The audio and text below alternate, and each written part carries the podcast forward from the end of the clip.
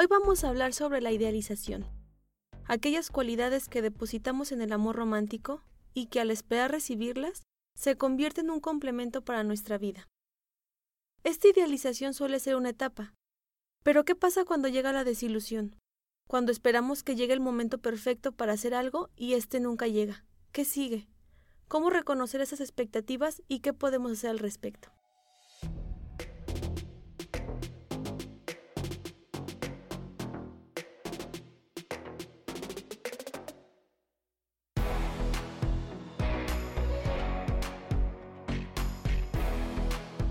Voy a iniciar con el siguiente escrito de mi autoría. Amor platónico. Increíblemente perfecto. Así fue como lo construí. Las señales iban dirigidas hacia él. Todo parecía indicar que lo que estaba buscando por fin tenía nombre y apellido. La magia había surgido. Era imposible no verlo. Su esencia haciéndome compañía por las noches y la esperanza me acompañaba durante el día. ¿Será que esto es real? Analicé cada momento. Los planes eran los mismos. Nuestras miradas se comunicaban. Nada parecía fallar. ¿Qué podía faltar? me decía. Si solo era cuestión de tiempo, elemento que no estaba en mis manos y solo habría que esperar. Y así fue como los días se hicieron meses, el tiempo necesario para poder ver que nunca lo vi a él. Estas expectativas disfrazadas de rostros y sueños, porque si realmente lo hubiera visto, me habría dado cuenta que él nunca quiso estar. ¿Quién es más culpable? ¿Él por no decir toda la verdad o yo por preferir alimentarme de una ilusión que vivir el precio de la soledad? Pero no vayan a creer que por ser platónico no fuera de verdad. Todo lo contrario. Fue tan puro que está galardonado como su mayor virtud. Lo que no es válido es creer que se ha correspondido por ser genuino. Y en este punto, ambos eximen de cualquier culpa.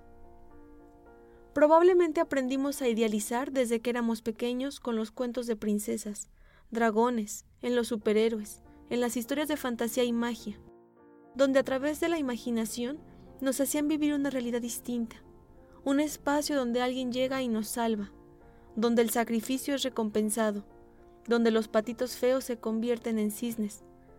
Estos relatos nos ayudaron a soñar, a imaginar diferentes alternativas de lucha, a darnos esperanza en tener un final feliz. ¿Y qué decir de nuestra música mexicana? Sus letras hablan de un amor romántico, donde la añoranza, el dolor y el reclamo son una constante, dejándonos rastros de soledad y buscando consuelo en el amor de alguien más. Lo que lastima ahora es creer y esperar que alguien más nos dé la magia que necesitamos. Y así es como vamos alimentando la ilusión de un amor que cure todas las heridas y llene los vacíos. El proceso de idealización generalmente se asocia con el estado de enamoramiento y esta es una etapa. Se hace dañina cuando esperamos que ese estado sea permanente, cuando le depositamos a alguien más la responsabilidad de nuestra felicidad cuando no existimos sin el otro, cuando vemos al otro como perfecto. Lo idealizado es inalcanzable. Casi podría decirse que es difícil probar su existencia. Es como si nos enamoráramos de personas que son como fantasmas. Están pero no están. Aprendemos a relacionarnos con esta ambivalencia, dejándonos inestables de sí pero no, o ni contigo ni sin ti. Y en este punto, el amor y el fracaso van de la mano, porque en la medida que busco relacionarme afectivamente desde este anhelo, se confirma la creencia de que no hay nadie para mí, que realmente no hay una persona que pueda comprometerse conmigo, o peor aún, que no soy capaz de amar. Estamos pretendiendo pescar en un lago donde no hay peces, y atribuimos esta falla a nuestra inexperiencia, falta de habilidad quizá, cuando es el lugar el que no es el correcto. Cuando estas experiencias se repiten una y otra vez, nuestra seguridad comienza a tambalear. Experimentamos la sensación de insatisfacción con la vida que llevamos, aunque no tengamos del todo claro qué podría faltar. Porque lo que se confirma una y otra vez es esta sensación de menosprecio o poca valía hacia nosotros. Vivir esta ambivalencia implica sentir efusividad, entusiasmo y a la vez melancolía, el cielo y el infierno, porque no está como quisiéramos o porque simplemente no está. Es como si viviéramos la sensación de duelo, pero sin cortar la relación. O mejor dicho, rasgar la herida una y otra vez, pero sin llegar a un punto. Si lográramos salir de este círculo vicioso, viene una etapa aún más difícil que es la desilusión, que es donde generamos esta conciencia sobre las expectativas que me construí y sobre lo real y lo existente. Cuando ocurre esta desidealización, comenzamos a reconocer los defectos. Es aquí donde los escenarios se tiñen de grises, de sombras de ausencias, con el frío de la lejanía, donde el corazón se encoge de angustia por las noches y luego hay una emoción que solemos esconder, que es el enojo, al sentirnos defraudados de que nos mostraran algo que no era. ¿O será que no queríamos verlo? Y lo disfrazamos en reclamos. Pero lo que en realidad hay es dolor, por esta ilusión o promesa que se fue alimentando con el tiempo, por no haber hablado con toda la verdad porque lastima. ¿Pero acaso esta situación no duele? La psicoanalista española, María del Mar Martín, a modo de reflexión dice lo siguiente. La realidad duele. Duele darse cuenta que las ausencias sí pesan, que los celos que recibimos del otro no son interés, sino más bien una forma de control. Duele tanto la realidad que a veces preferimos sostenernos de estas idealizaciones y nos quedamos en estos estados de ambivalencia. Ahora bien, ¿cómo podemos pasar de esta etapa de un amor romántico e idealizado a la construcción de un amor maduro?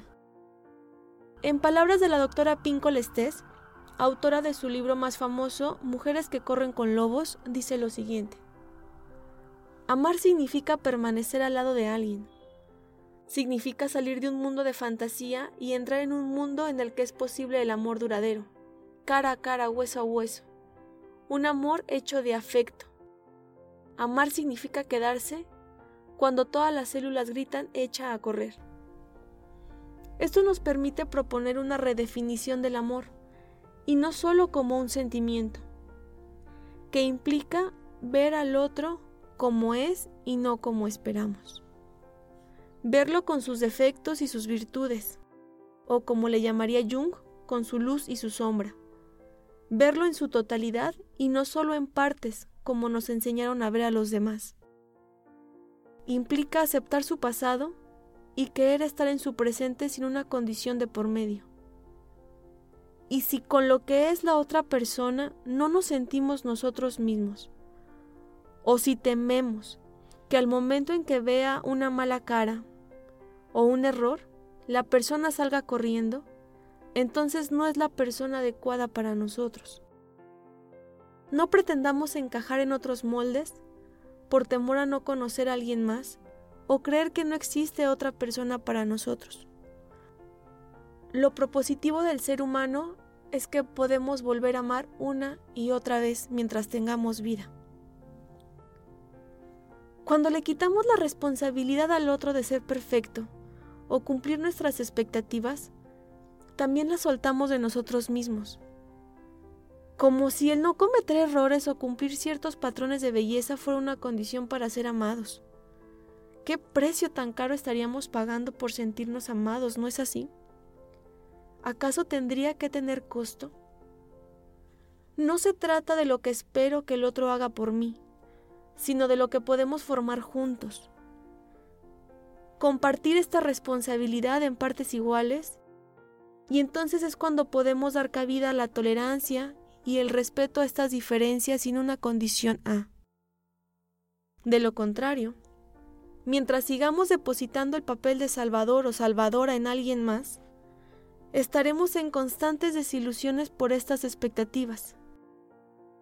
Y quizá nos estaremos perdiendo de algo más valioso, que es conocer a la otra persona que se pueda mostrar y pueda entregarse en su totalidad sin ese temor a fallar. Porque mientras esté cargando el peso de cumplir las expectativas de alguien más, terminará fallándonos, y no por ellos mismos necesariamente. A modo de cierre, dejaré las siguientes preguntas para comenzar a identificar nuestras expectativas. ¿Qué he aprendido o espero de una pareja? Pueden hacer una lista si quieren. Y una vez que la enumeren, preguntarse, de estas que mencioné, ¿cuáles son posibles de llevarse a cabo o cuáles suenan más a una fantasía o un mito? Por ejemplo, que para que el amor sea de verdad tiene que ser para siempre. Hay relaciones donde no necesariamente las parejas están hasta el final de sus vidas, pero en el tiempo que estuvieron juntos fue de verdad y fue genuino. Entonces, comenzar a hacer una separación de lo que puede ser real y cuáles suenan más a un mito. En ocasiones, me he sentido condicionado para recibir o no perder el cariño de las personas. Estoy en constante temor por fallarles a las personas importantes para mí y que con ellos se desilusionen. En caso de que fueran afirmativo alguna de ellas, quizá no es la aprobación en alguien más la que estamos buscando, sino la propia. Comenzar a reconocernos por quienes somos. Quizá sea el momento de iniciar un duelo de aquellas expectativas o ilusiones, ya sea que tengamos sobre nosotros mismos o de alguien más. Aceptar y soltar todo aquello que me genera malestar, pero que temo romperlo por miedo a seguir perdiendo. Cuando nos reconocemos tal cual somos, no perdemos, nos recuperamos. Esto sería todo por hoy. Recuerden seguirme en mis redes sociales. Me encuentran en Facebook y en Instagram como Fernanda Contreras Psicóloga. Me encantaría leer sus comentarios al respecto. Gracias por escucharme.